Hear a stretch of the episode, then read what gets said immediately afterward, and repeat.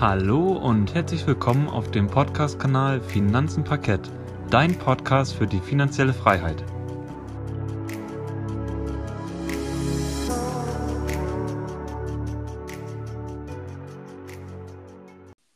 Schön, dass du wieder eingeschaltet hast bei unserem Podcast Finanzen Parkett. Heute gehen wir wie jede Woche auf die wichtigsten News der vergangenen Börsenwoche ein, nämlich der KP 47 mittlerweile schon vom 16.11. bis zum 20.11. Wir neigen uns wirklich langsam dem Ende von 2020. Es sind nicht mehr viele Wochen und dann haben wir schon 2021 und der DAX stand Anfang der Woche mit etwa 13.168 Punkten und schloss am Freitag bei 13.124 Punkten ab. Also wie man sehen kann, diese Woche hat sich überhaupt nichts bewegt gefühlt an der Börse. Es ging sogar eher tendenziell leicht nach unten bei mir im Depot. Ich weiß nicht, Gerrit, wie sieht es denn bei dir so circa aus? Also wie sah es bei dir aus die Woche circa? Hm, grundsätzlich gar nicht so schlecht. Einfach nur, weil, also meine Depots, die sind im grünen Bereich, würde ich mal so behaupten. In Summe, ne? Wobei mein ING DIBA Depot oder ehemals ING DIBA ist ja jetzt ING. Das ist immer noch im Minus leicht. Aber ich sag mal so, bei Comdirect habe ich mal von reingeschaut, dann glaube ich, bin ich um die 7% im Plus. Also gar nicht so schlecht. Ja. Genau, diese Woche war es ja auch noch mal, ja, es gab ein paar schöne Auszahlungen für uns beide. Wir haben ja beide, also ich habe auf jeden Fall zwei Dividenden bekommen. Du hast sogar drei Dividenden bekommen ja. diese Woche. Und diese Woche gab es ja einmal Dividende von Procter Gamble direkt am Dienstag. Ja. Am 17. gab es Dividende von Procter Gamble und jetzt nochmal heute am Freitag gab es mir einmal von Unilever richtig schöne Dividende. Ja, ich habe auch und, noch von Realty Income bekommen. Genau, und wenn dich das mehr interessiert, was wir dann natürlich dann auch bekommen haben, das fassen wir nochmal am Ende des Monats wie immer in einem Art passive Einnahmen-Podcast zusammen für den jeweiligen Monat. Also hört auf jeden Fall gerne mal rein. Genau, ich würde aber sagen, lass uns die Börsenwoche direkt mal beginnen. Es gibt auf jeden Fall viele Nachrichten wieder, die wir euch zu präsentieren haben. Und ich würde sagen, Gerrit, fang doch direkt mal mit dem Montag an. Ja, vor allem gibt es wieder viele Nachrichten, wie derzeit halt sonst auch, um Corona. Daher starte ich mal direkt mit Johnson Johnson ein. Die haben ja auch, wer sich unsere vergangenen Börsentalks angehört hat, sind sie ja auch dabei, einen Impfstoff zu entwickeln. Und in Großbritannien haben sie jetzt eine neue Spätstudie für deren eigenen ja, entwickelten Impfstoff, Corona-Impfstoff, jetzt nochmal begonnen. Und somit erhalten jetzt Probanden entweder zwei Dosen von Vaccins oder ein Placebo in einem Abstand von ungefähr 57 Tagen. Und das Unternehmen Johnson Johnson nutzt außerdem quasi ein Erkältungsvirus, um halt genetisches Material von dem Coronavirus in den Körper des Menschen zu schleusen, um dann halt auf eine Immunantwort oder um eine Immunantwort damit entsprechend auslösen zu können. Und ja, die Plattform, also die Plattform, die heißt AdVac und die wird dann auch in einem Ebola-Impfstoff verwendet der Anfang dieses Jahres sogar zugelassen wurde. Und parallel forscht Johnson Johnson mit circa 60.000 Testpersonen, ob auch eine einzelne Impfdosis ausreichend Schutz gegen den, gegen diese Infektion, also gegen die Corona-Infektion halt bietet. Also ich hoffe mal, weil ich auch in Johnson Johnson an dieser Stelle keine Anlageberatung investiert bin, dass sie vielleicht auch noch mal jetzt in den letzten Zügen hier einen Impfstoff und wenn es halt nur erstmal für die Notzulassung, äh, für die, ja, wie sagt man, Notfallzulassung oder sowas, ne? Genau, ähm, bei der F FDA, ne? Genau, dass man, dass, dass die hoffentlich da nochmal einen Impfstoff dann auf die, auf die Spur bringen können. Weil jetzt im Rennen sind ja jetzt aktuell Pfizer, BioNTech und CureVac, glaube ich. Die hier. Und Moderna hat auch noch was. Stimmt, am, Moderna. Am genau, ich, ja. richtig, ja. Aber wie gesagt, ich bin in Johnson Johnson investiert und hoffe natürlich, dass die auch nochmal ein bisschen was auf den Markt bringen. Okay, dann komme ich einfach mal zur nächsten Meldung und nämlich von dem von der Münchner Rückversicherung und Porsche. Und Porsche hat jetzt auch noch eine Beratungstochter oder schon seit längerem, die heißt MHP. Aber diese drei Unternehmen, die wollen jetzt quasi ein Joint Venture gründen. Und dieses zukünftige Gemeinschaftsunternehmen soll es auch zukünftigen Firmen ermöglichen, dass man Kleinserien in der Industrie flexibler und kostengünstiger gestalten kann. Und ja, das Joint Venture, das gehört nämlich zur Hälfte der Münchner Rück und jeweils ein Viertel gehört dann wiederum Porsche und MHP, also die Beratungsfirma oder ja, die Beratungsfirma von Porsche. Das wusste ich auch nicht, ist auch eine GmbH. Also ja, anscheinend wollen sie quasi neuen Unternehmen die Möglichkeit halt bieten, flexibler und kostengünstiger das Ganze, also eine Kleinserie gestalten zu können. Inwiefern sich das natürlich jetzt auf die Unternehmen, sage ich mal, in der Zukunft auswirken wird, das kann, ich, kann, man, kann man natürlich irgendwie heute nicht beantworten. Aber ich finde es interessant, dass man hier so ein Gemeinschaftsprojekt irgendwie startet. Und dann noch zu Encarvis. Das ist ja ein Windanlagenbetreiber und der hat dank ausgebauter Produkt Produktionskapazitäten seinen Umsatz dieses Jahr steigern können und somit erlegten die Erlöse im ersten Dreivierteljahr dieses Jahres, also bis September, um rund 5 Prozent auf knapp 235 Millionen Euro zu. Aber da spielen auch wieder die Wetterbedingungen oder da müssen die Wetterbedingungen mitspielen und die waren dann, haben dann eher negativen Einfluss auf das Betriebsergebnis, also auf das EBITDA gehabt. Das ist nämlich oder das fiel um circa zweieinhalb Prozent auf 180 Millionen Euro. Also ziemlich lustig finde ich persönlich, dass man natürlich, wenn, wenn man in solche Unternehmen investiert, dass das irgendwie immer vom Wetter abhängig oder zum größten Teil vom Wetter abhängig ist. Ähm, aber ja, ich weiß nicht, ich, meine Eltern haben auch eine Solaranlage. Ich glaube, ähm, mit Rücksprache mit meinem Vater läuft das eigentlich immer gar nicht so schlecht. Ähm, gut, aber diesmal ist ja, das Unternehmen ist ja hauptsächlich von Windenergie abhängig oder von den starken Winden. Und ja, ich finde es einfach jetzt mal interessant, wie das sich immer halt auswirkt, auch auf das, auf die Kennzahlen von dem Unternehmen. Okay, das war's zum Montag. Und Janik, du berichtest ja wie immer vom Dienstag. Ich bin gespannt, was du da so zu erzählen hast. Genau, am Dienstag will ich auch erstmals alle Heimwerker ansprechen. Und zwar geht es um das Thema Home Depot oder Hornbach und Bayer und alles Mögliche. Wie wir schon wissen, hat die Corona-Pandemie den, den Trend ja, zur Modernisierung des Eigenheims deutlich vorangetrieben und davon hat auch Home Depot maßgeblich profitiert. Nämlich ist der Umsatz im dritten Quartal um fast ein Viertel gestiegen auf 33,5 Milliarden Dollar und der Nettogewinn legt es sogar ja um fast eine Milliarde Dollar zu im Vergleich zum Vorjahr, nämlich auf 3,5 Milliarden Euro, äh, Dollar. Und im Vorjahr waren es nur 2,77 Milliarden Dollar. Also hier hat ja Home Depot klar die Analystenschätzungen übertroffen und Corona hat Home Depot einen richtig guten Rückenwind gegeben. Und laut der eigenen Aussage des Unternehmens ist der, seit der Beginn der Pandemie die Nachfrage nach Werkzeugen, Gartengeräte, aber auch Baumaterialien stark gestiegen. Sehr interessant auf jeden Fall. Der Trend zeichnet sich jetzt ja nicht nur in den USA ab, sondern auch in Deutschland, was wir ja auch bei, wir haben jetzt auch schon öfters in Börsentalks ja von Hornbach berichtet, die ja auch sehr, sehr gut durch die Corona-Pandemie gekommen sind. Dann haben wir mal wieder eine Wirecard-Nachricht. Wir haben ja gesagt, wir berichten nicht mehr über Wirecard, aber da wir jetzt ja schon so lange nicht mehr über Wirecard berichtet haben, haben wir uns ein bisschen ja nach Wirecard gesehen schon fast wieder. Wir haben schon fast ein bisschen, ja, Heimweh gehabt. Nee, haben wir nicht gehabt. aber wir hatten die Aktie ja zu dem Skandal und auch vor dem Skandal öfters mal besprochen. Und Wirecard hat jetzt sein Kerngeschäft, nämlich der Zahlungsvermittler, Zahlungsvermittlung und Zahlungsdienstleistung, spanische Bank Santander verkauft oder Banco Santander heißt die. Und ja, von diesem Deal profitieren jetzt aber nicht die Aktionäre von Wirecard, sondern lediglich die Gläubiger, ist ja logisch. Zuerst mal kommen die Gläubiger und dann irgendwann ganz hinten dran kommen die Aktionäre. Aber da ja diese 1,9 Milliarden Euro in der Kriegskasse ja irgendwie fehlen schon seit Jahren, da wird es, glaube ich, relativ schwierig, dass die Aktionäre irgendwie noch was vom Kuchen abbekommen. Also die Aktionäre von Wirecard gehen wahrscheinlich leer aus. Auch es gibt ja viele Klagen ähm, von Aktionärsseite aus.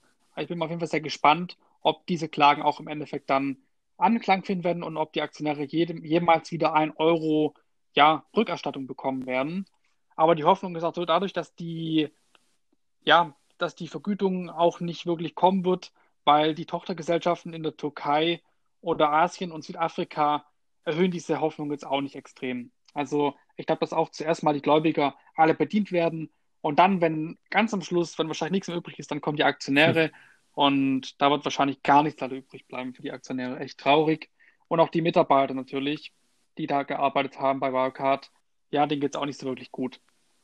Dann kommen wir noch zur letzten Meldung am Dienstag und zwar von Walmart. Wie wir ja bereits wissen, hat sich der Online-Bereich von Walmart sehr, sehr gut entwickelt und es hat auch der Konzern jetzt bestätigt in seinen Quartalszahlen. Und ja, das Offline-Geschäft von Walmart hat eher unter Corona gelitten und der Fokus hat sich, also von dem Einzelnen hat sich eher auf die Nahrungsverkäufe der Gesundheits- oder von Gesundheitsprodukten konzentriert oder von, von Putzmitteln. Da haben sie deutliche Umsatzanstiege verzeichnen können in den Bereichen. Aber Walmart verkauft ja nicht nur irgendwelche Nahrungsmittel, sondern es ist ja wirklich ein großer Einzelhändler. Ich glaube, in den USA, im Baumarkt, äh, im Supermarkt bekommt man ja auch Waffen und ähnliches. Ich glaube, da gibt es ja wirklich alles im Supermarkt bei denen. Das ist ja nicht so wie bei uns, dass es da nur irgendwelche Nahrungsmittel gibt und Haushaltsgegenstände, sondern in den USA gibt es ja da Schrauben und weiß, weiß der Teufel, was es da alles gibt. Ja, und in den USA betrug dann das Erlöswachstum sogar 6,4 Prozent, was den, ja, was den Bereich angeht von der Nahrungsmittel- und der Gesundheitsproduktsparte. Und ja, Walmart hat jetzt in den letzten drei Monaten von Juli bis September 134,7 Milliarden Dollar umgesetzt und Analysten hatten hier nur 132 Milliarden Dollar erwartet. Also hat Walmart hier deutlich die Erwartungen übertroffen und das aber nicht durch, den, durch das Offline-Geschäft, wie ich bereits gesagt habe, sondern durch den Online-Handel von Walmart, der ja wirklich sehr, sehr stark gewachsen ist, nämlich um sprunghafte 79 Prozent ja aufs Gesamtjahr gesehen. Also sehr, sehr krass, wie Walmart hier gewachsen ist im Online-Bereich. Und Walmart könnte auch eine ernsthafte Konkurrenz oder ein ernsthafter Rivale von Amazon werden, weil hier sind auch gewisse Teile schon, die Walmart sicher zugeschrieben werden in bestimmten E-Commerce-Segmenten. Genau, soviel zum Dienstag. Gerrit, ich würde sagen, erzähl uns doch mal, was ist am Mittwoch passiert. Ja, auch hier steige ich mal wieder mit Corona-Team ein, diesmal aber zu Pfizer und BioNTech. Die hatten ja, glaube ich, vergangene Woche preisgegeben gehabt, dass ihr Impfstoff eine 90-prozentige Wirksamkeit hat. Und diesen Mittwoch haben sie jetzt verkündet, dass sie das, dass die Wirksamkeit ihres Mittels sogar auf 95 Prozent ähm, oder das haben sie auf 95 Prozent erhöht, diese Aussage. Und somit will halt auch Pfizer jetzt in Kürze eine Notfallzulassung in den USA beantragen, also auch hier wieder bei der FDA. Natürlich müssen jetzt noch weitere Studien gemacht werden. Und meiner Recherche nach gibt es in Summe drei und die Phase drei wird somit mit dieser Notfallzulassung halt deutlich verkürzt, weil einfach dann eigentlich ja noch über diese längere Studiendauer ähm, die Sicherheit und die Wirkung natürlich damit dann eigentlich bestätigt werden soll. Nichtsdestotrotz, anscheinend aufgrund der Situation kann man das ganze Verfahren, ja, ich sag mal so ein bisschen abkürzen. Also die Pfizer-Aktionäre wie ich, die können sich dann wahrscheinlich freuen, wenn das ganze Ding auch wirklich jetzt diese Notfallzulassung bekommen sollte. Ich denke mal, dass dann hier hm, ein bisschen Geld fließen wird an der Stelle und natürlich auch bei BioNTech. Wobei BioNTech ja wie gesagt, aus Deutschland kommt. Und ich weiß nicht gar nicht, ich musste ja so schmunzeln. Ich glaube, an der Goldgräberstraße sitzen die oder so, ne? In Mainz. An der Goldgrube Ach, an der Goldgrube 12 in Mainz, ne? Mhm. Ja, yeah. okay, an der Goldgrube 12. Ja, auch nicht schlecht. Okay, dann leite ich gleich nochmal über und bleib bei dem Thema Corona. Und Siemens Healthineers, die haben jetzt quasi einen Corona-Antikörpertest entwickelt. Der hat auch bisher positive Ergebnisse gezeigt und kann hier auch für eine Notfallgenehmigung bekommen in den USA und somit hat jetzt auch Siemens Healthineers beziehungsweise deren Tochtergesellschaft in den USA bei der Gesundheitsbehörde FDA quasi diesen Antrag gestellt gehabt. Und so ein Antikörpertest, der zeigt nun im Nachhinein quasi diese durchgestandene Infektion oder den Infektionsverlauf an. Natürlich ist es derzeit so ein Produkt eher noch wenig nachgefragt. Das wird sich natürlich aber dann ändern, wenn es einen Impfstoff gegen Corona gibt der ja auch zugelassen ist dann. Damit quasi lässt sich dann ja auch nochmals bestätigen, ob die Impfung natürlich dann auch gewirkt hat an der Stelle. Also ich denke mal, dass dann hier auch Siemens Healthineers, unter anderem haben wir die ja auch nochmal in einem anderen Podcast vorgestellt gehabt. Also wer sich für Siemens Healthineers interessiert, die, das Unternehmen haben wir vorgestellt und auch analysiert in den Kennzahlen. Und das findet man dann auch nochmal in einer anderen Podcast-Folge, auf die ich dann jetzt an dieser Stelle nochmal verweisen möchte. Aber nichtsdestotrotz glaube, dass Demon's Haziness hier mit diesem Produkt ganz gut in der Zukunft äh, fahren wird. Apropos fahren, dann komme ich jetzt direkt noch einmal zur nächsten Meldung und zwar BMW. Aufgrund ja, der aktuellen Situation, Umweltsituation etc. möchte auch BMW weiterhin mehr auf Elektroautos aufbauen und somit haben sie jetzt im Stammwerk München die Benzin- und Dieselmotoren wollen sie, wollen sie jetzt zukünftig einstellen und diese frei werdende Fläche in diesem Werk, die wird jetzt nun auf Elektroautos umgestellt oder auf die, auf die Fahrzeugmontage von Elektroautos. Und bis 2026 soll das Ganze in Betrieb gehen und rund 400 Millionen Euro kosten. Und die bisher in München gebauten Motoren, diese Verbrennungsmotoren, die werden dann ausgelagert, einmal nach Österreich und nach England und die Verlagerung soll dann schrittweise bis spätestens 2024 abgeschlossen sein. Und dann eine letzte Meldung von Klarna. Das ist ja ein Fintech-Unternehmen. Janik, hm, kennst du Klarna? Ich meine, ich habe schon mal gehört, das ist doch irgendwie so eine App, da kann man mit, wie so Cashback oder sowas, kann man doch irgendwie Geld anlegen. Ich weiß es nicht mehr genau. Äh, ich hab, oder habe ich das eine andere App? Ich weiß ja, nicht mehr. Ja, es gibt die als App, das stimmt. Ich glaube aber auch, dass ich da schon mal irgendwie online mit bezahlt habe. Aber da habe ich von denen quasi so eine Klarna-Rechnung bekommen. Okay, dann bin ich auf dem ja, Holzweg. Ja, ich kenne ja, die leider okay. nicht. Aber interessant ist halt, ähm, aber, aber hier zum Beispiel die, die Smartphone-Banken wie N26 oder Revolut, die kennst du, ne? Die sind ja genau, vor allem ja, auch bei, bei jungen Menschen bekannt, weil das auch hier, weil, weil es auch hier Gratiskonten gibt, also die keine, ähm, wie sagt man so schön, Kontoführungsgebühren etc. haben und die das Ganze natürlich möglichst günstig gestalten. Und ich bin auch so ein Mensch, der zum Beispiel bei der ING, ich glaube, da habe ich seit 2016 irgendwie mein Girokonto, da zahle ich ja auch nichts. Und ja, das, das habe ich damit sowieso schon direkt angesprochen, weil wieso soll ich irgendwie sechs, sieben Euro im Monat bezahlen für eine Leistung, die ich sowieso nicht in Anspruch nehme? Es ist aber auch meine persönliche Meinung. Also ich nutze eine Bankfiliale sowieso, habe ich davor nicht genutzt und nutze es auch bis heute nicht. Also online geht das alles recht gut. Und die wollen natürlich auch jetzt, also Klarna, in dem, auf dem Fintech-Markt, sage ich mal so, oder die Banken so ein bisschen aufmischen. Und die wollen jetzt quasi oder das Ziel von denen ist, dass sie ein Hauptkonto werden für junge Menschen mit dem Girokonto. Und da bieten sie natürlich auch kostenlose Girokarten an und auch diese ganzen Basisfunktionen wie Überweisung etc. Das soll auch alles möglichst umsonst sein. Und ich finde das gar nicht mal so schlecht, weil dann kriegen auch, also immer mehr Konkurrenz belebt ja auch das Geschäft und ähm, dann sehen auch mal die großen Banken, dass die vielleicht mal da auch mal was machen sollten. Also ich gucke jetzt mal so Richtung irgendwie Deutsche Bank oder so. Ich glaube, ich als Mitarbeiter bei einem, bei einem etwas größeren Unternehmen, wir haben, wir, wir können darüber kostenlos unser Girokonto beantragen, sag ich mal, bei der Deutschen Bank.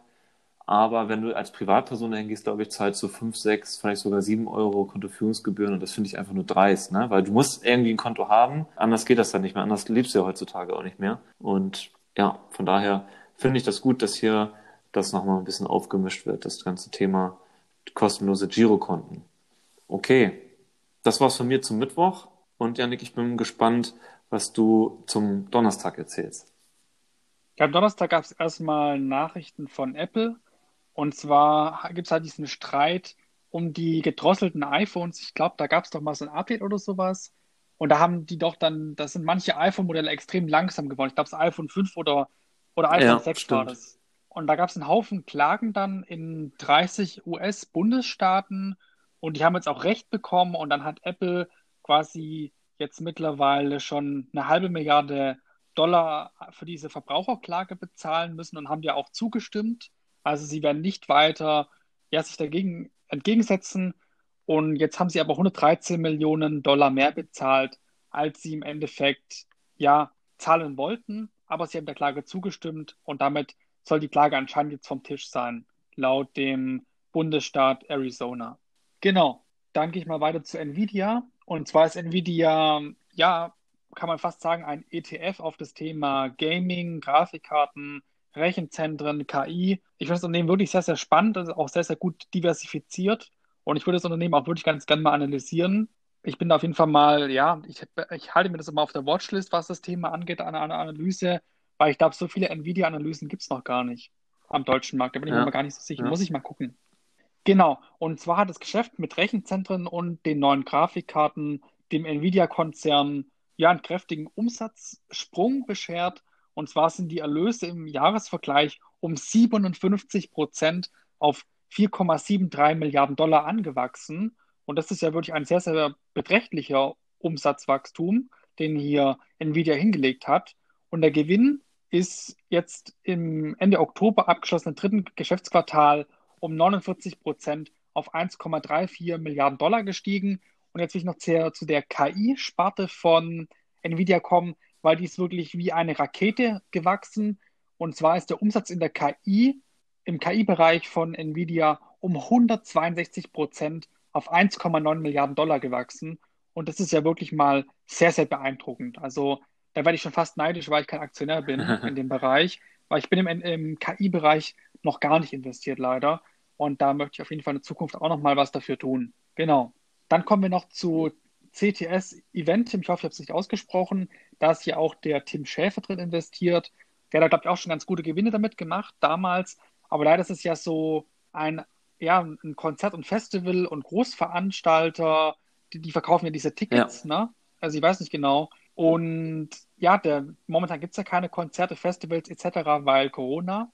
Und das hat natürlich auch den CTS Eventim schwer zu schaffen gemacht. Ich bin gar nicht so sicher, Gerrit, machen die die Veranstaltungen, sind die Veranstalter oder sind die nur eine Plattform, worüber man diese Tickets kauft? Ich meine eine Plattform, worüber man die Tickets kauft, aber die haben auch eigene Hallen, die sie quasi an die Künstler dann vermieten für den Abend oder so. Bin ich der Meinung, aber ich bin mir auch nicht zu 100% okay. sicher. Also mhm. eigentlich ist es schon ein ganz cooles Geschäftsmodell. Also, ähm, Auf jeden ja. Fall. Mhm. Weil, wenn ich mir zum Beispiel so eine Booking.com mhm. angucke, ne, da habe ich ja nur diese Plattform, die dahinter hängt. Wenn, ich nur eine Webseite habe, habe ich ja geringe Fixkosten. Aber ich meine, wenn ich jetzt diesen, diesen Ansatz fahre, dass ich Konzerthallen habe, dass ich Sachen vermiete an Künstler etc., dann habe ich ja viel, viel höhere äh, Fixkosten, als wenn ich nur diese Plattform ja, klar, bin. Ja, ne? auf jeden Fall. Und deswegen hat auch CTS Eventim wirklich sehr, sehr schlechte Finanzergebnisse für 2020 vorgelegt. Und zwar ist der Umsatz um 79 Prozent eingeknickt. Eigentlich haben sie ja wirklich bloß das Januar- und Februar-Geschäft gehabt. Und ab März war dann der Lockdown. Und in der Zeit haben sie gerade mal 72,3 Millionen Euro einstreichen können. Und jetzt in der Corona-Pandemie, das kann man eigentlich weglassen, was sie da verdient haben. Echt schade. Auch eine sehr, sehr spannende Aktie, die ich mir persönlich noch nicht angeguckt habe. Aber ich glaube, dass man die sich auch mal angucken könnte. Und wenn jetzt der Impfstoff kommt, hoffen wir mal, dass es CTS Eventim wieder besser geht, weil es auch nochmal so eine deutsche Aktie, die ich wirklich, ja, auch selber persönlich mir ins Depot kaufen würde. Ganz ehrlich. Mhm. Genau, soviel zum Donnerstag, Gerrit. Und ich glaube, am Freitag gibt es auch nochmal ein paar Nachrichten.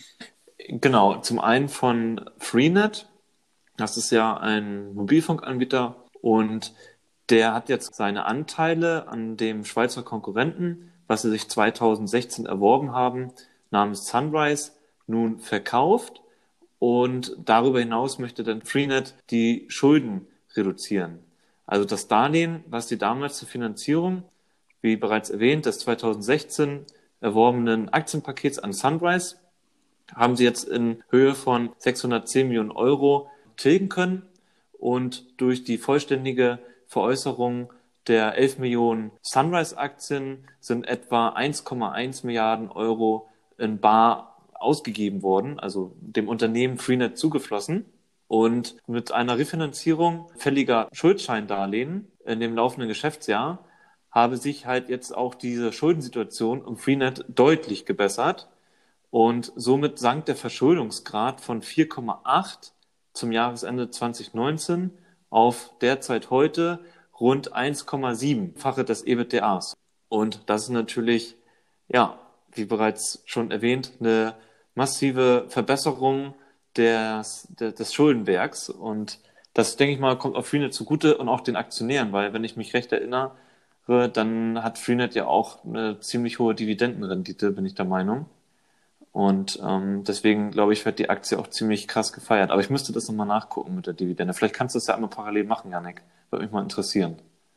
Genau, ich schaue das mal kurz parallel. Ja, nach. super, danke. Okay, und dann habe ich noch ähm, eine Meldung mitgebracht von CureVac und BioNTech, beziehungsweise die EU muss ja dann auch irgendwie demnächst sich um diesen Impfstoff kümmern und sich irgendwo einkaufen. Also, ich habe es nachgeguckt. Und zwar, die haben die Dividende eingestrichen in 2018, also für das Geschäft 2018 haben sie in 2019 noch eine Dividende von 1,65 Euro je Aktie bezahlt. Und jetzt bezahlen sie 2019 noch 4 Cent die Oh. Aktie. Also die haben die ganz, ganz brutal eingeschränkt, die okay. Dividende. Mhm.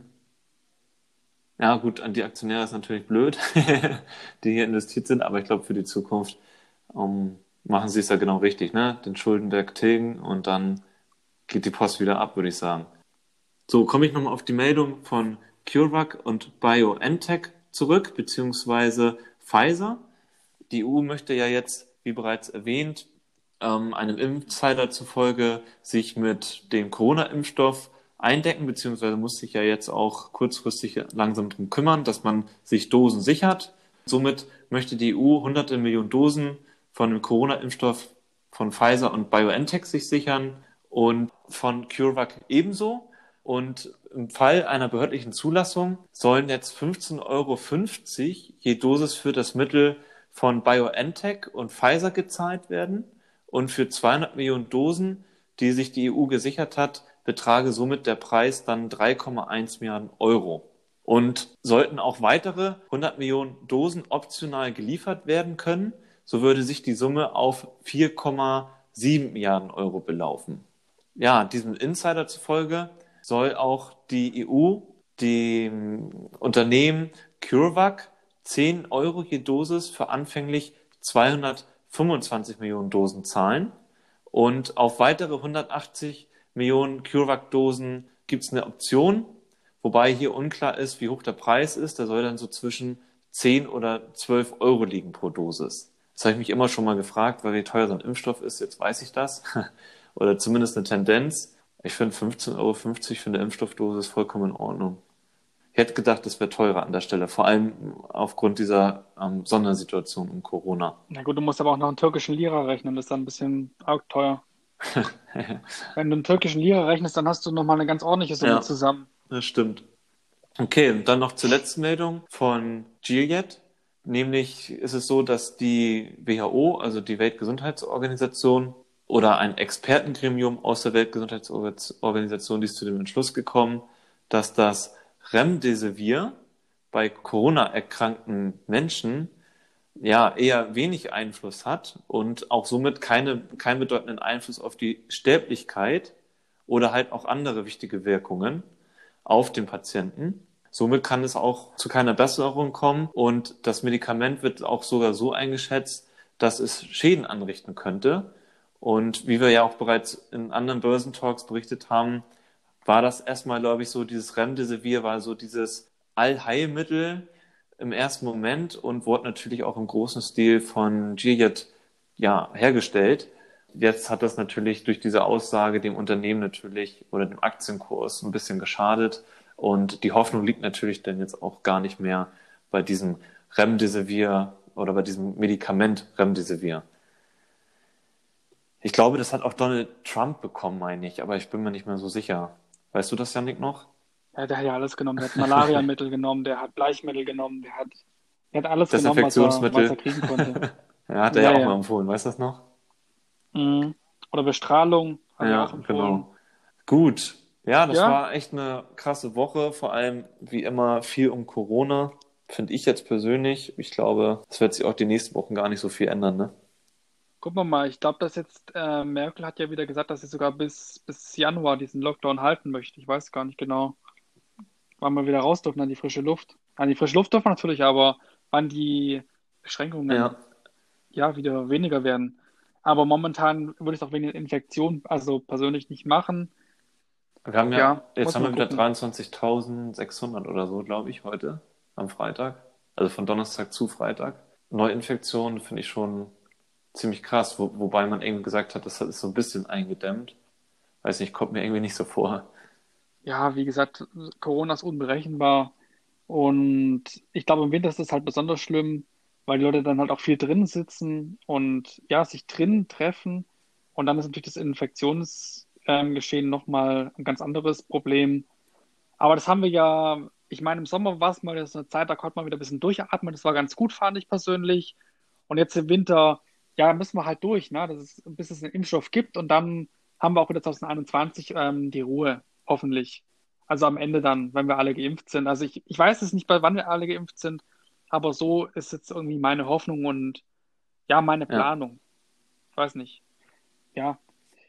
Ja, wir hoffen natürlich, dass wir jetzt hier wieder ein paar schöne Börsennachrichten vorstellen konnten. Die Woche war eigentlich jetzt doch, wenn man mal auf die Börsennachrichten geht, sehr, sehr spannend. Wir hatten viele tolle Nachrichten, aber an, an den Börsenkursen hat sich jetzt diese Woche, glaube ich, jetzt nicht so viel verändert. Also wenn man jetzt mal den Durchschnitt Ja. zieht, Das stimmt. genau. Aber es gibt auch wieder andere Wochen, da geht es dann entweder wieder brutal bergauf oder auch wieder brutal bergab. Also es ist im Endeffekt jetzt auch gar nicht mal so schlimm, wenn es sich mal nicht so stark bewegt. Die Rendite kommt früher oder später. Ja, mit einem langfristigen Halten, Buy and Hold, machen wir beide ja langfristig denken, über 10, 20 Jahre, da ist mir völlig egal, was eine Woche in meinem Depot macht. Und ich glaube, so sollten noch viel, viel mehr Menschen denken, anstatt diesen Trading, dass man eine Woche in irgendwas reingeht und dann wieder direkt rausgeht. Das wäre mir alles viel zu anstrengend. Deswegen bin ich auch wirklich Buy and Hold Investor mit, ja, mit großer Leidenschaft und das schon seit vielen Jahren. Und ich glaube, Gerrit, bei dir ist es wahrscheinlich Ja, auf jeden Fall. Ich denke auch langfristig ist es, gibt es die besten Renditen. Das war, glaube ich, schon immer so und ist auch nicht nur an der Börse Thema. Ne? Also langfristig, glaube ich, ich habe ein gutes Beispiel vielleicht. Ich habe immer langfristig gedacht, ich hab, bin ja letztes Jahr umgezogen, dass ich die andere Wohnung gegenüber bekomme, weil sie einfach viel größer ist, besser zugeschnitten und in der Mietpreis sogar noch etwas günstiger ist. Also alles in allem einfach richtig cool. Und da habe ich dann damals schon langfristig gedacht, als ich gegenüber eingezogen bin, erst, ah, hm, hätte ich, ich hätte ganz gern die andere Wohnung. Und was ist? Nach fünf Jahren aushalten, sind meine Nachbarn damals ausgezogen vor einem Jahr und ich, die haben mich dann gefragt, ob ich dann in die Wohnung einziehen möchte. Und das habe ich dann natürlich sofort äh, mit großer Freude zugesagt gehabt. Also ähm, ich wollte einfach nur damit sagen, man kann dieses langfristige Denken ist, glaube ich, nicht nur an der Börse gut und bringt die schönsten Renditen, sondern auch allgemein im Leben. Und ja, Genau, sonst wird man sich auch durch Corona so runter machen lassen. Es ist eigentlich ein kurzfristiges Ereignis, wenn man sich mal alles auf eine Lebenszeit Ja. hochrechnet. Und früher gab es Kriege, meiner Meinung nach, und heute gibt es halt mal eine Pandemie. Es gibt immer irgendwelche Krisen und diese Krisen gehen auch vorbei und ja, durch Krisen entstehen auch neue Chancen. So muss man es immer sehen. Korrekt. Man muss es immer von der positiven Seite sehen. Man darf sich nicht unterkriegen lassen. Und genau das wollen wir ja auch in unserem Podcast vermitteln. Wir wollen dich eigentlich auch so ein bisschen durch die Krise durchbegleiten, lieber Zuhörer. Wir wollen dir einfach zur Seite stehen und wir hoffen natürlich, dass wir auch dir eine schöne Zeit machen können mit unserem Podcast, dass- dass wir dich gut unterhalten können. Genau. Und wie immer, lieber Zuhörer, wenn du weitere Informationen möchtest, kannst du uns auch gerne auf unseren Instagram-Kanälen ja, kontaktieren. Dort findest du zum Beispiel den Gerrit unter dem Namen Parketthirsch und meinen Account findest du unter dem Namen Finanzenfuchs. Und du kannst auch mal ganz gerne auf unserem Blog finanzenparkett.de vorbeischauen. Dort haben wir mittlerweile über 47 Artikel hochgeladen. Also da wird auf jeden Fall was für dich dabei sein.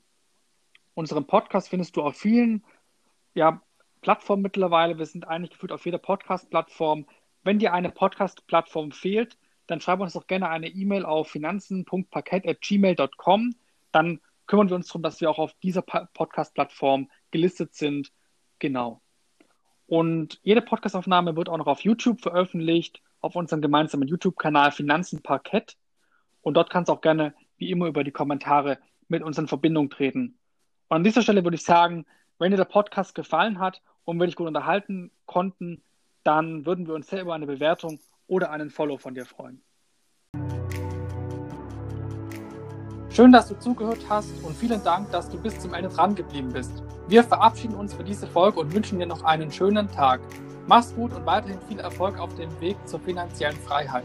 Bis zum nächsten Mal und auf Wiederhören.